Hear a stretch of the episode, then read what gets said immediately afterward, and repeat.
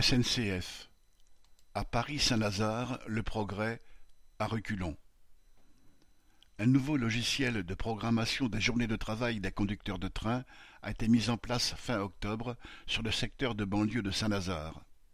Des hauts cadres ont désigné volontaires les travailleurs concernés pour ce qui se veut guillemets, site pilote pour le développement de ce logiciel destiné à échéance à l'ensemble de la SNCF.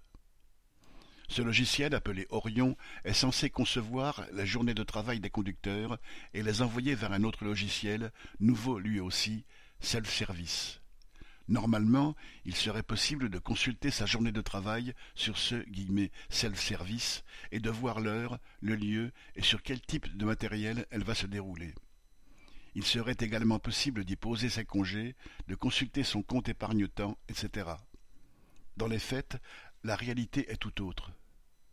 La direction rêve de voir plus tard le logiciel gérer les conducteurs, les rames et les sillons disponibles à l'instant T.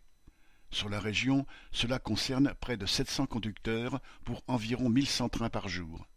Dans le cahier des charges fourni par la direction au concepteur du logiciel censé répondre à cette tâche complexe, les conditions de travail des cheminots n'ont pas pesé lourd.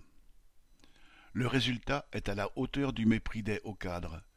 Le logiciel n'est pour le moment pas capable de traiter les données nécessaires pour que les gestionnaires de moyens, dont c'est le métier, puissent retravailler la journée de service. Les multiples bugs et la lenteur d'exécution du logiciel rendent leur tâche très énervante et inefficace. Ils passent des journées au téléphone pour gérer les problèmes générés par le nouveau logiciel sous la pression permanente de la hiérarchie. Les problèmes étant nombreux, les appels ne peuvent être tous traités et les conducteurs à l'autre bout du fil doivent patienter de longues minutes pendant leur temps libre à l'écoute d'une musique d'attente insupportable. De plus, la direction a réorganisé l'an dernier le service des gestionnaires de moyens. Elle a notamment supprimé les liens directs, pourtant essentiels, qu'ils avaient avec les conducteurs. Au passage, elle a supprimé également une partie des postes et une part importante des primes mensuelles. La direction pousse désormais aux heures supplémentaires. Du côté des conducteurs, les journées sont difficiles à consulter car les logiciels Orion et Self-Service ne communiquent pas bien. C'est d'autant plus problématique qu'Orion modifie les journées prévues initialement. En fait, des trains sont surtout ajoutés aux journées qui se retrouvent donc plus chargées. Le logiciel prévoit aussi en effet des débuts ou des fins de journée à des endroits imprévus, ce qui empêche les cheminots d'effectuer ces journées. Enfin, cerise sur le gâteau, les congés refusés ne sont pas recrédités et les primes sur les trajets effectués sont mal calculées.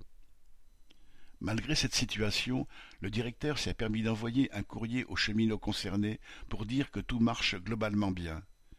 Tellement bien que des conducteurs se sont déjà réunis début novembre pour protester auprès de la direction. Un débrayage a eu lieu mardi 21 novembre et un autre a été voté pour le jeudi 30. Correspondant Hello.